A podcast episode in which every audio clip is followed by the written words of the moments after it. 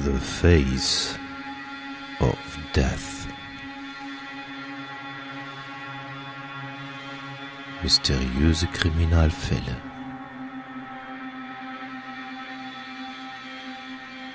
Der Podcast. The Face of Death.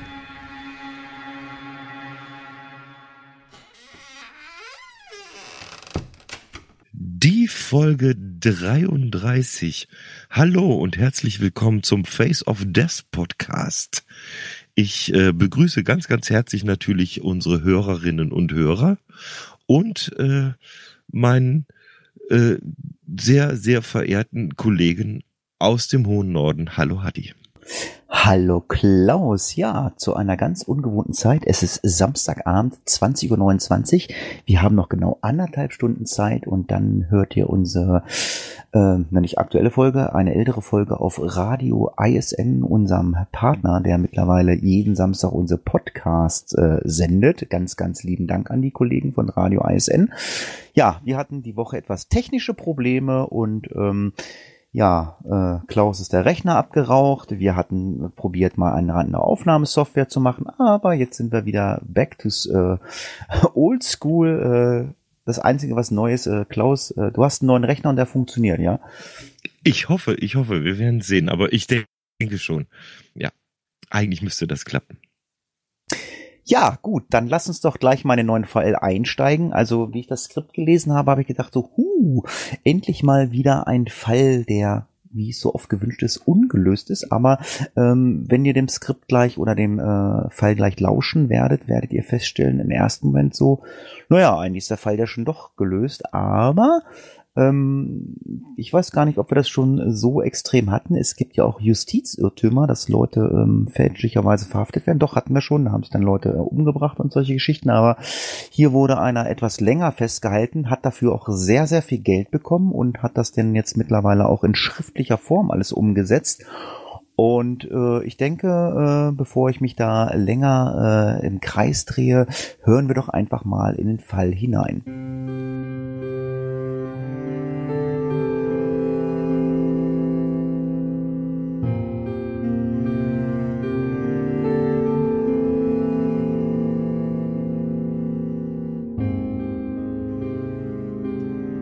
Im Zusammenhang mit dem Mord an Peggy Hattrick wurde Tim Masters im Jahr 1999 zunächst zu einer lebenslangen Haftstrafe verurteilt, dann aber 2008 mit Hilfe der DNA-Analyse vom Mordvorwurf entlastet und freigesprochen. Ein weiterer Verdächtiger entzog sich der Justiz durch Selbstmord. Damit blieb der Fall Peggy Hattrick aus dem Jahr 1987 bis heute ungeklärt.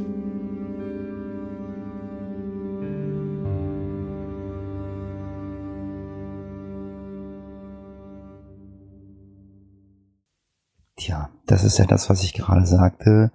Justizirrtümer oder andere Dinge, wie dann ja, dass ja einer durch Beschuldigung in Selbstmord verfallen ist. Ja, steigen wir in den Fall ein. Schauen wir uns doch mal die äh, Verstorbene an. Äh, ihr Name Peggy, Peggy Hedrick. Geboren wurde sie am 1. März 1949. War eine kleine rothaarige Frau. Geboren in Fort Collins, Colorado. Und dort hat sie auch ein Kleidergeschäft geleitet. Sie hat das College vorzeitig abgebrochen und neben ihrem Job versuchte sie sich als Schriftstellerin und Hobbyköchin. In ihrer Wohnung fand man eine ein angefangenes Skript zu einem Roman über Diamantenschmuggler, das, wie sie hoffte, bald veröffentlicht werden sollte. Hedrick ging gerne aus. In der Nacht des Mordes vom 10. auf den 11. Februar 1987 war sie mit ihrem Ex-Freund Matt Zöllner äh, zu Gast im Prime Minister Pub Grill. Zeugen sagten dort aus, dass sie im Verlaufe des Abends immer trauriger geworden sei, als ihr Ex-Freund ihr seine neue Lebensgefährtin vorstellte. Zöllners Angebot, sie nach Hause zu begleiten, hat sie dann abgelehnt. Das äh, kann man vielleicht verstehen, wenn man so äh, ja vorgeführt wird, ein Stück weit. Ja, also ich kann es nachvollziehen. Äh, wir kommen zum Tathergang. Gegen 1.15 Uhr nachts verließ äh, das Restaurant alleine, um den kurzen Weg zu ihrer Wohnung zu Fuß zurückzulegen. Knapp 500 Meter weit sollte sie diesen Abend kommen. Hedrick war mit einem großen Messer in den Rücken gestochen worden.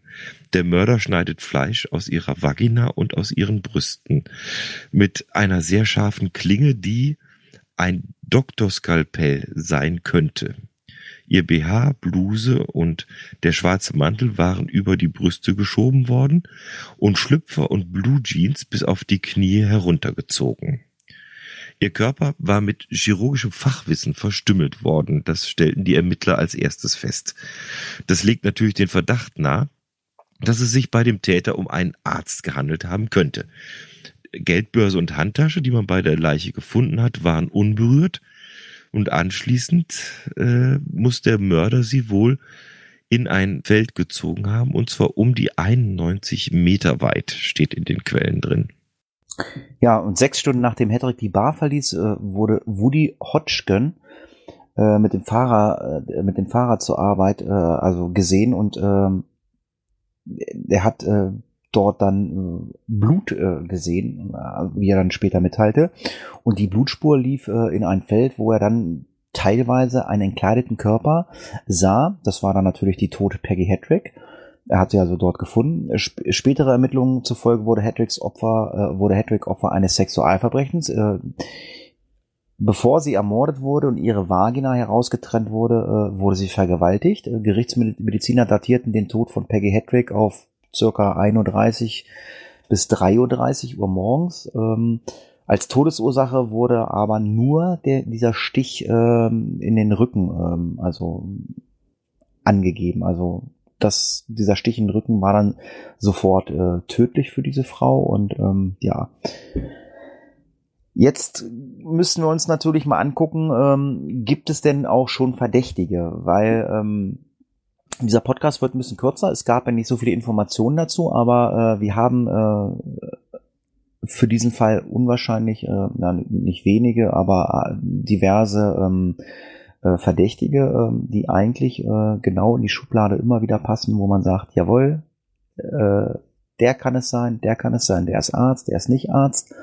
Ja, aber den ersten Verdächtigen, den wir haben, ähm, ja, den sollte man sich merken und ähm, der ist, äh, ja, soweit ich weiß, kein Arzt, oder Klaus? Nein, unser erster Verdächtiger heißt äh, Tim Masters und der ist kein Arzt, nicht wirklich. Der äh, wohnte in unmittelbarer Nähe des Feldes war damals äh, 15 Jahre alt und Schüler und wohnte da zusammen mit seinem Vater. Timothy Lee Masters wurde am 25. Juni 1971 in Fort Collins geboren und besuchte dort die High School. Seine Mutter verstarb 1982. Seitdem lebte er alleine mit seinem Vater. Nach Abschluss der High School ging Masters zur US Army und absolvierte dort eine Mechanikerausbildung.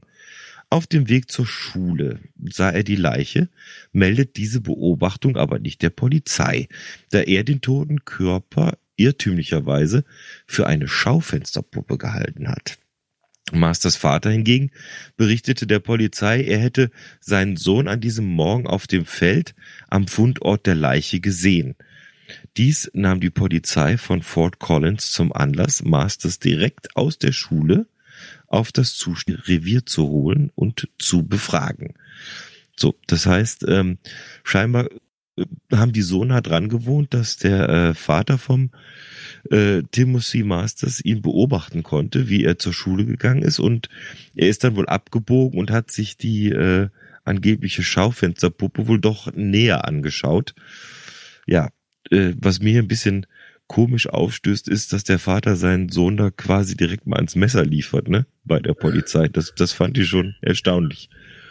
Tja, aber ja, Ehrlichkeit des Menschen, auch wenn es halt mein eigener Sohn ist. Ich meine, wenn man sich den nächsten Verdächtigen anguckt, äh, ja, der passt natürlich super in das Beuteschema. Er ist Chirurg, in diesem Fall zwar nur in Anführungsstrichen Augenchirurg, ja, und ähm, war auch bereits vorbestraft. Und zwar äh, geht es um Dr. Richard Hammond, ähm, wie gesagt, Augenchirurg und äh, bereits vorgestraft, äh, vorbestraft wegen sexuellen Ver äh, Vergehens und Ja, was war passiert? Er hat nämlich heimlich Filmaufnahmen von Frauen gemacht und ganz ins, äh, insbesondere von ihren Geschlechtsteilen. Die Kamera hatte nämlich Hammond äh, in der Darmtoilette seiner Arztpraxis aufgestellt. Äh, die war auch in Fort Collins. Und weiterhin fanden die Ermittler in äh, seinem Büro pornografische Erzeugnisse im Wert von mehreren tausend Dollar.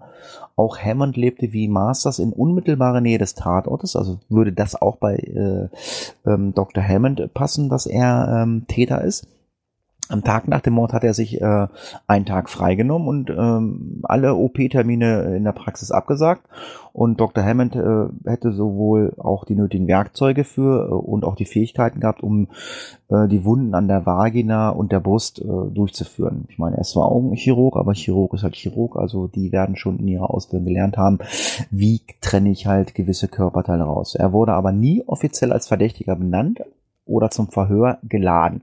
Das ist so eine Sache, was ich nicht so ganz verstehe. Äh, er wird zwar äh, in den Medien als Verdächtiger genannt, aber nicht wirklich vorgeladen. Im März 1995 beging Dr. Hammond kurz nach der Verhaftung Selbstmord. Also er wurde nie vernommen, aber irgendwann wurde er dann verhaftet und hat dann Selbstmord begangen. Und äh, man fand ihn dann in seiner Zelle äh, mit einer Kanüle von, äh, also die voll gezogen war mit Cyanid und die hat er sich in die Leiste geschoben, in die Leiste gesteckt. Also sprich, da sind ja auch Arterien und Venen. Und wenn man das dann halt richtig platziert, dann ist der Tod durch Cyanid dann sehr, sehr schnell. Es gab einen Abschiedsbrief, in dem stand, My death should satisfy the media's, uh, my death should satisfy the media's thirst for blood. Mein Tod soll den Durst der Medien nach Blut stillen. Also quasi, ähm, die Medien haben natürlich immer gesagt, ja, hier, da ist einer, da ist es und der war's und der war's. Und jetzt wollte halt äh, lediglich damit ein Zeichen setzen und sagt, so, ich bringe mich um und dann soll jetzt die Gier äh, nach Blut und ähm, Geständnissen soll jetzt mit meinem Tod halt beendet werden. Ja, aber es gab noch mehrere Verdächtige. Ja, und zwar äh, Matthew Zöllner.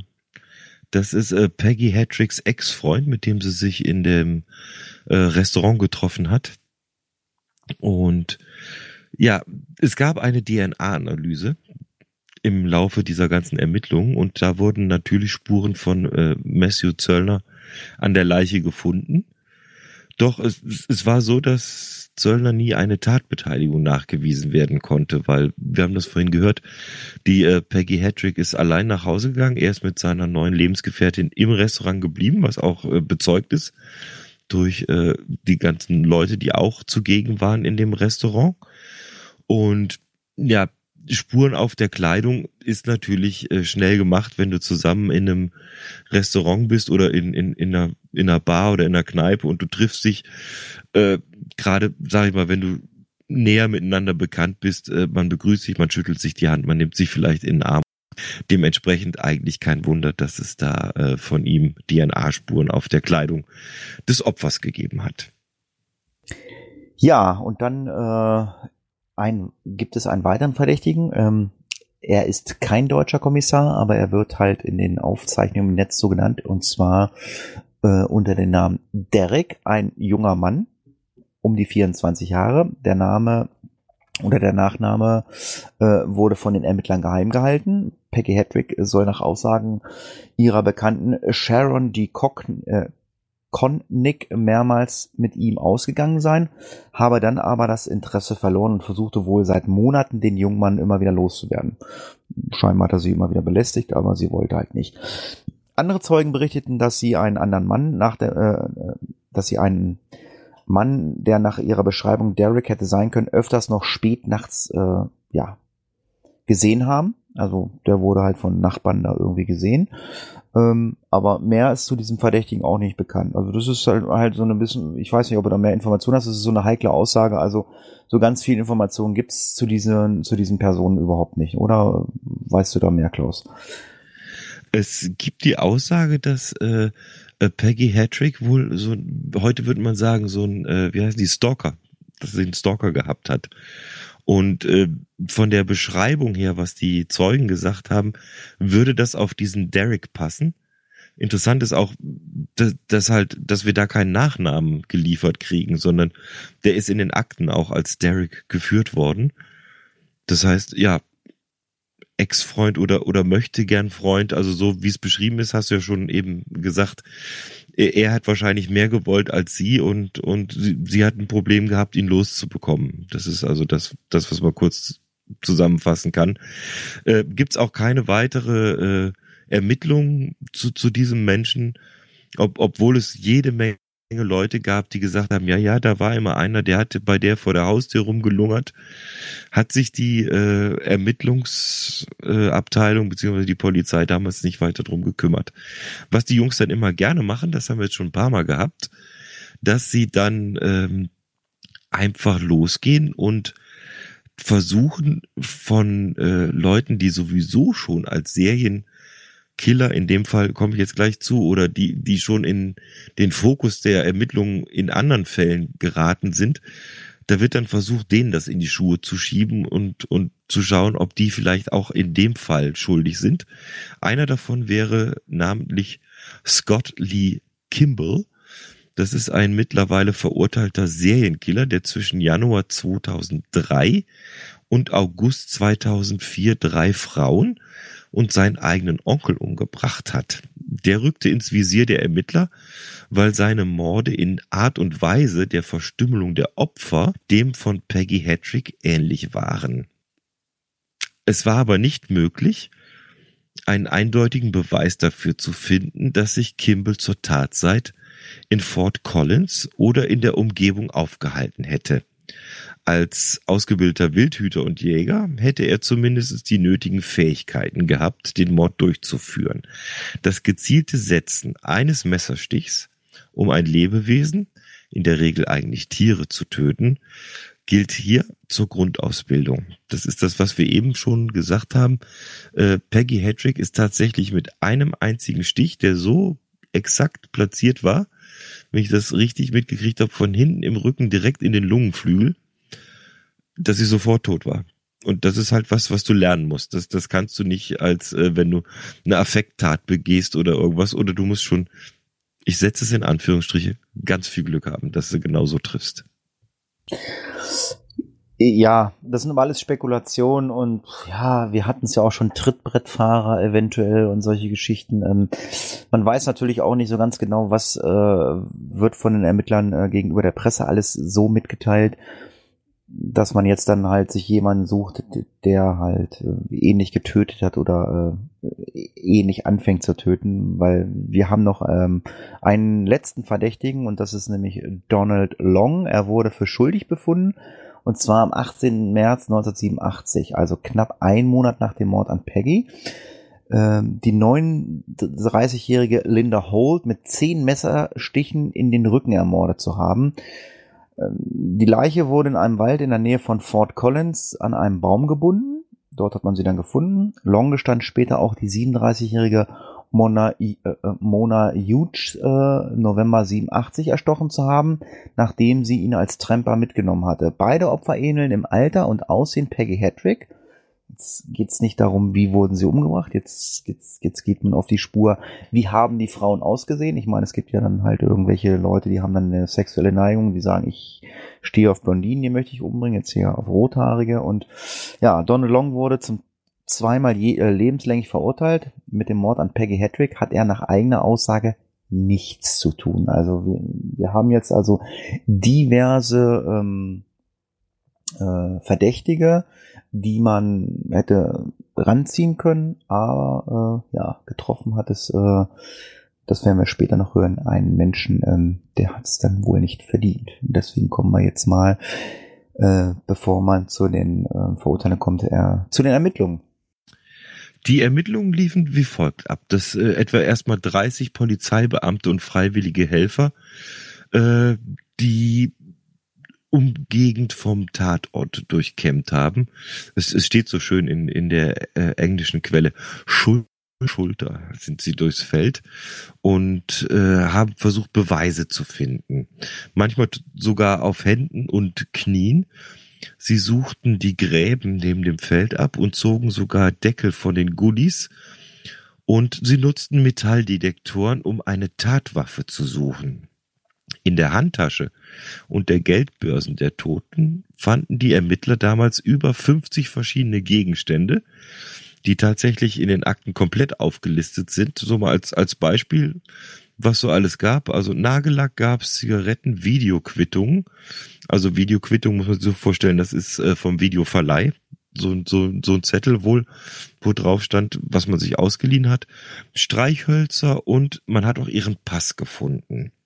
An den Gegenständen waren Fingerabdrücke des Opfers und natürlich von ihrem Ex-Freund und noch weitere 21 Fingerabdrücke, die aber nicht zugeordnet werden konnten. Einer davon könnte der des Täters gewesen sein. Weiter fand man im Feld an die 20 Fußspuren, die der Täter beim Transport der Leiche ins Feld hinterlassen hatte. Ja, und eine andere Spur, die nicht weiter verfolgt wurde, war, war eine Schleifspur an den Sohlen von Peggy Hedrick, ähm, also an ihren Stiefeln. Die hatte Stiefel an. Einige aus dem Team der Ermittler schlossen daraus, dass Peggy sich vor ihrem Tod noch in einem Auto befunden haben muss, also nicht direkt im Feld umgebracht wurde, sondern im Auto. Und ja, sie hat sich äh, während der Fahrt versucht, ähm, ja, aus dem Auto zu schleichen, also wollte fliehen. Ein Kriminaltechniker, äh, dem war es nämlich gelungen, äh, identische Schleifspuren in einem Versuchsaufbau mit anderen Stiefeln zu erzeugen. Entsprechende Bilder und Informationen dazu gibt es im Blog, in einem Blogartikel von der Denver Post. Ähm, das könnt ihr dann mal im ähm, unserem Blog mal nachlesen äh, oder euch das Bild mal angucken, wie das aussieht, wie das der Kriminaltechniker ähm, nachgestellt hat. Ja, die polizeilichen Ermittlungen konzentrierten sich äh, im weiteren Verlauf auf den 15-jährigen Tim Masters, ich sagte ja, Namen bitte merken, der bei mehreren Verhören seine Unschuld beteuerte. Ferner konnten keine körperlichen Spuren am Tatort festgestellt werden, also eigentlich für ihn ein sehr gutes Zeichen, also nichts mit DNA und so. Ähm, somit konnte man konnte nichts auf ihn schließen. Fingerabdrücke sowie gefundene Haare an der Leiche stammten auch nicht von ihm. Dennoch erwirkten die Beamten einen Hausdurchsuchungsbefehl. Dabei entdeckt die Polizei stapelweise Papiere mit äh, Zeichnungen, die er erstellt hat, in denen sich äh, Gewaltfantasien äh, wiedergespiegelt haben. Auch Sexualverbrechen waren zeichnerisch dargestellt. Außerdem wurde ein um, eine umfangreiche Pornosammlung gefunden und eine große Anzahl an Horrorfilmen, wie zum Beispiel ja, Freddy Krueger's Nightmare on Elm Street und darüber hinaus mehrere Messer. Insgesamt wurden tausend Papiere äh, von der Polizei sichergestellt. Fundierte Hinweise auf Masters als Täter blieben allerdings völlig aus. Also es gab eigentlich gar keinen Grund, ihn zu verhaften oder zu verurteilen. Blut von Peggy Hedrick an einem der zahlreichen Messer, äh, die bei ihm gefunden wurden, konnte auch nicht nachgewiesen werden. Masters wurde jahrelang von der Polizei überwacht, ohne dass es weitere Beweise gegeben hätte. Also es, es gab einfach keine Beweise, aber die Polizei äh, hat, ja, ich weiß nicht, ob sie ihn versucht hat, irgendwie ähm, zu einer Aussage zu zwingen. Auf jeden Fall war er ziemlich unter Druck geraten durch die Ermittlung. Ja, ziemlich massiv sogar an, an der Stelle. Und ja, 1992 hat äh, Tim Masters dann ein Gespräch mit einem ehemaligen Schulkameraden aus der Highschool geführt. Und in dem Verlauf hat er sich wohl auch zu dem Mord an Peggy Hattrick geäußert. Dabei soll er preisgegeben haben, dass er Sachen wusste, die eigentlich nur der Täter wissen konnte angeblichen neuen Informationen wurden sofort an die Ermittlungsbehörden weitergegeben und daraufhin wurde Masters erneut verhört und erklärte, er habe die Information von einem Bekannten aus Fort Collins erhalten. 1997, dann gut zehn Jahre nach dem Mord, gab der für den Fall zuständige Inspektor Jim Broderick die beschlagnahmten Zeichnungen an den Psychologen Raid Malloy weiter. Der äh, hat die analysiert und kam dann zu dem Schluss, dass Masters Psyche von Gewalt und Sexfantasien beherrscht sei und er als Täter durchaus in Frage kommen würde. Tim Masters wurde am 10. August 1998 dann tatsächlich verhaftet. Basierend auf seinen Zeichnungen, besonders auf einer, die den Mord an einer Frau bzw. die Verstümmelung der weiblichen Vagina darstellte, wurde das Verfahren gegen Masters eröffnet. Das heißt, wir sind ab jetzt schon in dem Bereich, wo es um eine Gerichtsverhandlung geht. Ja, für mich absolut unvorstellbar, äh, was man da jemanden also vorwirft aufgrund von Zeichnung, sagt, pass mal auf, du bist jetzt für uns der hauptverdächtige Täter und deine Psyche, die ist angeknackst und ja, aber wir haben ja gehört, sprich Haare, DNA, Zeitpunkt, spricht alles gegen ihn. Nur anhand dieser äh, Zeichnung kommt es zur Gerichtsverhandlung und die Staatsanwaltschaft argumentiert das so, dass die grausamen Zeichnungen äh, ja eine Gewaltschrift darstellen und die Kenntnisse des Gebietes um diesen Tatort äh, ganz klar für seine Unschuld, äh, für seine Schuld sprechen. Also er kennt sich aus, er hat diese Zeichnung gemacht, das muss der Täter sein. Ist klar. Man will natürlich äh, schnell irgendwie äh, jemanden ähm, den Medien oder der Presse liefern, damit das Ganze schnell abge, ähm, wird. Außerdem hätte man seine Fußabdrücke in den, äh, in den blutigen Spuren gefunden. Na klar, haben wir gehört. Sein Vater hat ihn ja verpfiffen. Er ist ja in dieses Feld gegangen. Er hat ihn eigentlich ja gesehen. Aber ja, das hätte auch jedem anderen passieren können. Und ähm, dazu erklärte Masters, dass er diesen Weg äh, nie gegangen sei. Auch die Tatsachen, dass er sich in der Nähe des Feldes aufgehalten hat, würde ihn nicht automatisch zu einem Mörder machen. Da muss ich ihm wirklich recht geben. Aber ich meine, sein Vater hat ihn ja, wie gesagt, gesehen. Also so ganz stimmt das ja nicht. Also er ist ja schon diesen Weg da gegangen, aber deswegen macht ihn das ja noch lange nicht zu einem Mörder. Aber es gibt ja auch noch Indizien und Beweise. Da kann man mal gucken. Ja, zu, zumal muss man vielleicht noch mal hinzufügen, um das deutlich zu machen, das war sein Weg zur Bushaltestelle. Da ist er immer durch dieses Feld gelaufen. Also deswegen, ja, sehe ich genauso, das allein macht ihn nicht verdächtig. Äh, was ich sagen muss, die Zeichnungen, die sind schon heftig. Die äh, findet ihr, man, man kann da ein bisschen, wenn man ein bisschen googelt, die sind veröffentlicht, was er so gemalt hat. Aber, auch das ist eigentlich aus meiner Sicht, weiß ich nicht, ob das ausreichen kann. Schauen wir mal, was äh, im Prozess dann passiert ist, weil es war ein reiner Indizienprozess. Und ja, es ging nämlich aufgrund der zahlreichen Indizien, sprachen ihn die Geschworenen trotz einiger Bedenken für schuldig. Tim Masters wurde am 26. März 1999 zu einer lebenslangen Haftstrafe verurteilt. Die vielen Details, die Masters mit dem Mord in Verbindung gebracht hatten, die Fußabdrücke auf dem Feld beispielsweise oder seine Zahlen, seien zu schwerwiegend, gewesen, als dass man sie hätte ignorieren können, sagten die Geschworenen. Einer sagte sogar, Masters hat uns durch seine Zeichnungen seine Schuld gestanden. Und äh, unsere nächste Überschrift heißt dann, ein Unschuldiger im Gefängnis, weil so sieht's wohl aus, oder Hatti? Ja, er ist ins Gefängnis gekommen und Masters Anwälte scheiterten dann 2001 und 2002 mit Anträgen für ein Berufungsverfahren. Zu diesem Zeitpunkt äh, hatte man ähm, die DNA-Test weiterentwickelt und analysierte die Kleidung, die äh, Peggy Hedrick an dem Tag gekleid, äh, getragen hat. Man fand nichts außer Hautzellen, die zum DNA-Profil von ihrem Ex-Freund Messio Zöllner, den haben wir auch schon genannt, äh, passten. Und damit war eigentlich Tim Masters ja, wie ich ja auch schon gerade erwähnt habe, eigentlich raus aus der Nummer. Und ähm, somit war auch seine Unschuld bewiesen. Die Verteidigung forderte erneut ein Berufungsverfahren.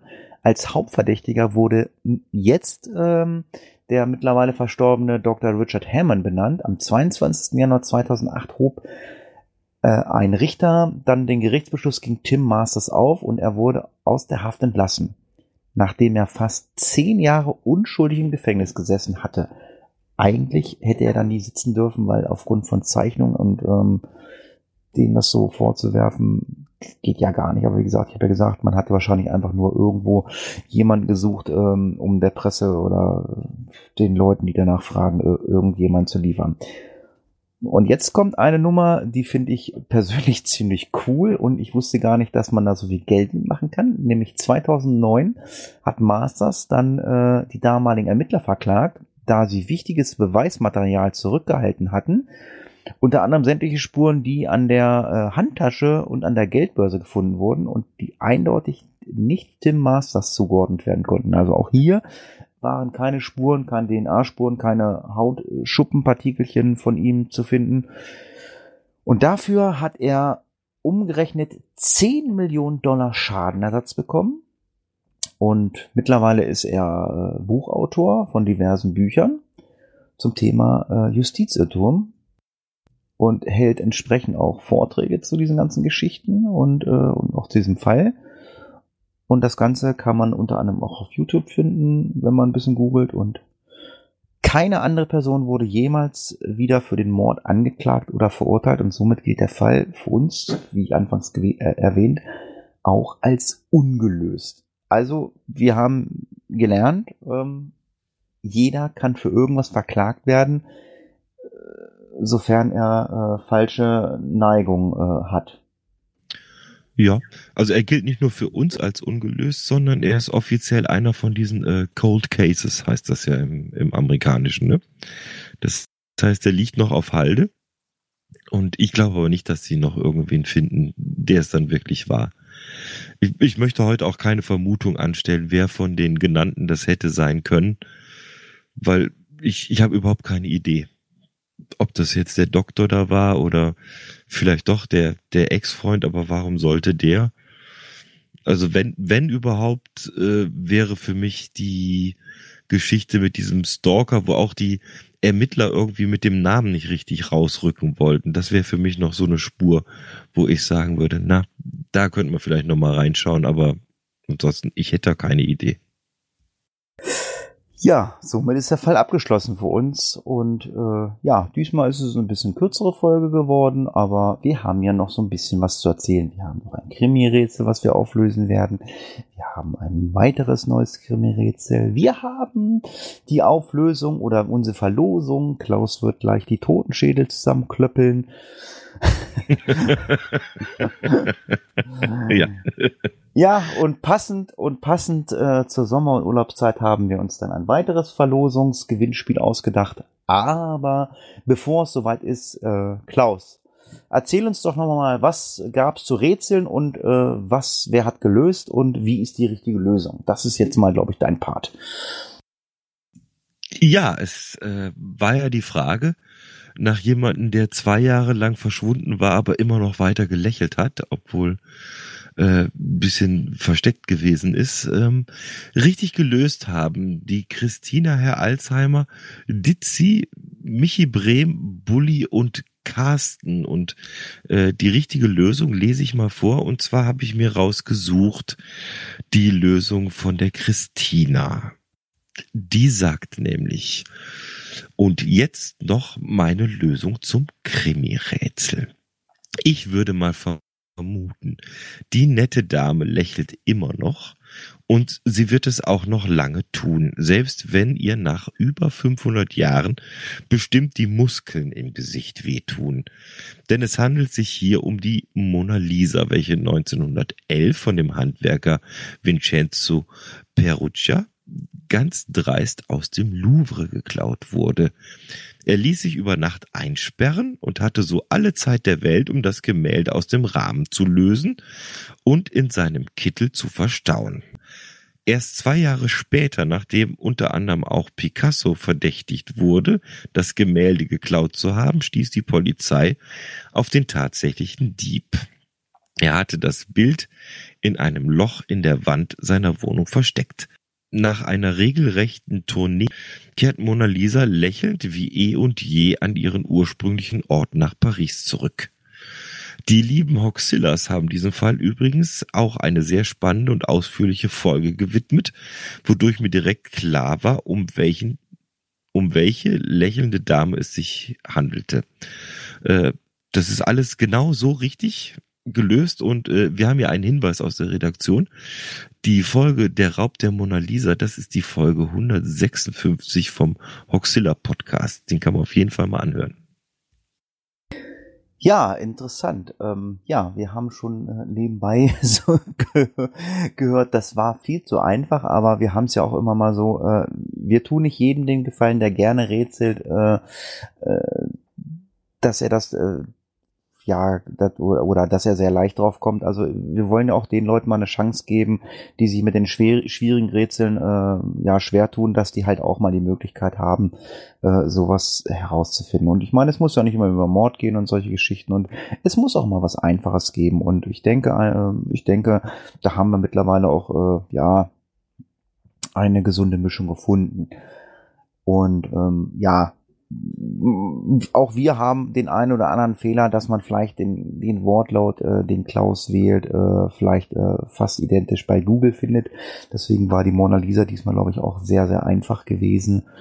Ähm, aber ich habe mit Klaus im Vorfeld gesprochen. Diesmal soll es nicht ganz so einfach werden und ähm, ja, es geht auch sehr, sehr weit zurück, wenn ich das so richtig verstanden habe. Erzähl doch mal. Ja, um es äh, auch wirklich nicht zu einfach zu machen, sage ich die Jahreszahl mal nicht. Aber ich, ich sage wie immer äh, die Überschrift und den kleinen Text dazu. Heute ist es folgendes. Die Unschuld vom Lande. Anstatt eines Stricks um den Hals bekam sie einen neuen Ehemann. Jo, da bin ich mal gespannt, ob das jetzt äh, auch zu einfach ist oder ob es ein bisschen was zum Nachdenken ist. Das ist, viel Spaß damit. Das ist, das ist Stoff für einen Film. ist Stoff für einen Film, ja, das kann durchaus sein. Ja, äh, ich hätte auch, ich hätte da auch schon ein paar Hauptdarsteller für den Film. Ähm, die haben nämlich auch alle sehr, sehr schöne und lustige Namen. Äh, und zwar zwölf Stück an der Zahl hätte ich äh, anzubieten. Wir kommen nämlich zu unserem Gewinnspiel, wenn du Lust hast, Klaus. Ja, das machen wir doch. Gewinnspiel ja. ist gut. Das ähm, war die Geschichte. Wir haben gesagt, äh, schreibt uns iTunes-Rezension. Und da stehen wir auch zu. Und da ist auch einiges gekommen, gell? Aber jetzt wird's schwierig, weil äh, ich habe festgestellt, ich habe ja selber iTunes nicht. Aber was ich sehe, die äh, Namensgebung auf iTunes, die ist ja schon äh, recht interessant teilweise, oder? Ja, ich sag dir Muss ich feststellen. Dann lass uns doch mal anfangen und äh, du machst die ersten sechs Namen, ich mach die nächsten sechs Namen. Okay, so mal was. Also, wir haben dabei ein nicht Einhorn. Kein nicht Einhorn. Einhorn, ja. ja. Ach man, aber die Buchstaben würden passen. Aber es ist der Einohrkater, dann Banker, dann kommt D.R.NoOp2X, dann kommt R Stadler, dann haben wir den Sodler oder die Sodler, dann haben wir Blüte 62. Na, das geht ja noch mit dem Vorlesen. Und Lysander, würde ich sagen. Richtig, ja. Ja, es war der Sodler 75, du hast die Zahl unterschlagen. Sodler 75, ja, gut. Genau. Und jetzt, jetzt, jetzt, jetzt kommt der, äh, jetzt kommt der High-End, äh, der hat einen super, der hat einen super, super iTunes-Rezension geschrieben. Äh, 14 Euro Hochdruck. die Nuff. Melle, Melle, Melle, Melle, ABC, glaube ich, ne? NTs. Ja. Himmelgrau und Raumzeit. So, das sind zwölf Rezensionen, die nach der äh, vorletzten Folge gekommen sind. Ähm, alles das, also vielleicht hat auch einfach nur ein Sternchen geben, aber wir müssen, wenn Sternchen gegeben werden, das können wir nicht sehen. Wir brauchen halt äh, schriftliche Sachen. Ja, wir wissen, es gab auch so ein bisschen Meckerei. Das war Meckern äh, auf hohem Niveau. Aber das haben wir äh, ja, gemacht. Wir wollten ein paar iTunes-Rezensionen haben. So war es halt einfach. Es hat ja auch geklappt. Das hat ganz gut geklappt, ja. Und äh, warum auch nicht? Wir äh, kommen dann zur Auslosung, würde ich sagen, oder? Ja, richtig. Ähm, richtig. Wer, ich mache schon wer, mal Geräusche. Wer den, wer den Backhauscast kennt, der weiß, dass Klaus öfter mal ein Waffeleisen durch die Gegend schickt. Ja. Ähm, du musst vielleicht mal erklären, was du jetzt da vor dir liegen hast. Ich, ich also ich habe das auch noch ja. nie gesehen. Eine, Ko eine, eine Kokosnuss äh, ist dein Würfelbecher. Ja, ich habe eine halbe Kokosnuss. Also die Außenschale natürlich von der Kokosnuss. Und ich habe hier einen entsprechenden Zwölferwürfel. Ich mache ein Foto davon. Ich haus vielleicht. Wie ist das? Hat er zwölf Seiten? Da, da sind die Zahlen äh, 1 bis 12 drauf, ja. Das, ich? Ich mal, ja, das, das geht. Es gibt ja verschiedene Würfel. Da ah. gibt's ja sogar, gibt ja auch äh, 24er und alles. Das ist hier für diese ganzen ähm, äh, Dungeon and Dragon Spiele da und, und, und Pen, and, Pen Paper. and Paper Zeug. Genau, da brauchst du ja so Würfel. Da habe ich zufällig ein Set hier und habe auch den passenden Würfel. Und die Kokosnuss hat sich so ergeben, weil die A ein schönes Geräusch macht. Wir sind hm. ja Podcast, wenn wir schon würfeln wollen. Ja, und weil die einfach rumlag und weil ich keinen Würfelbecher habe. Und ja. Ja, an der Stelle herzlichen Dank an den Backhauscast, dass er mir den ausleiht. So, ich hau mal rein jetzt, oder? Ja, richtig. Dann schauen wir mal, was passiert. Los geht es. Zack. So, das ist die 5. Das ist das, die. Das wäre? Blüte 62 steht bei uns unter 005. Also nicht wundern, ja. äh, nicht wundern, wir haben angefangen mit 00 für den Einor-Karte, also 005 ist die Blüte 62. Jo. Ja. Mensch, ja, jetzt brauchen wir eine Adresse. Dann, dann liebe der, er, sie, du, es, Blüte 62, kontaktiere uns per E-Mail, Twitter oder Facebook in irgendeiner Weise. Wir brauchen eine Adresse und dann bekommst du eine Face of Death Tasse. Und das ist Limited. Edition. Das ist Limit Edition, die haben wir noch nicht mal, weil die gehen nämlich alle drei weg. Äh, wir haben noch die alte. Äh, genau. Ja, ist so. Wir haben nur die alten Tassen. Ja. Die ist nur für Hörer. Ich habe ich hab eine Kokosnussschale zum Trinken. Das reicht mir. Ganz genau. So, und da die ja. Hörer ja auf ganz hohem Niveau gejammert haben, so wie wir, wir wollten iTunes-Rezension. An dieser Stelle sagen wir natürlich mal ganz, ganz lieben Dank an alle, die ihre iTunes-Rezension geschrieben haben. Ihr könnt das natürlich weiterhin tun. Wir werden euch aber in Zukunft nicht mehr damit nerven und ihr könnt auch gerne bei Facebook Like schreiben, Kommentare, auch damit werden wir euch nicht nerven. Und ihr könnt uns auch Kommentare schreiben, auch damit werden wir euch nicht mehr nerven, weil wir wollen euch einfach nur Content für Podcast liefern. Und deswegen haben wir gesagt, für die Leute, die kein iTunes hatten, die haben jetzt die Möglichkeit, ein, an einem weiteren Gewinnspiel teilzunehmen, um eine weitere Tasse zu gewinnen. Und das funktioniert wie, Klaus? das funktioniert ganz, ganz einfach. Unglaublich oldschool.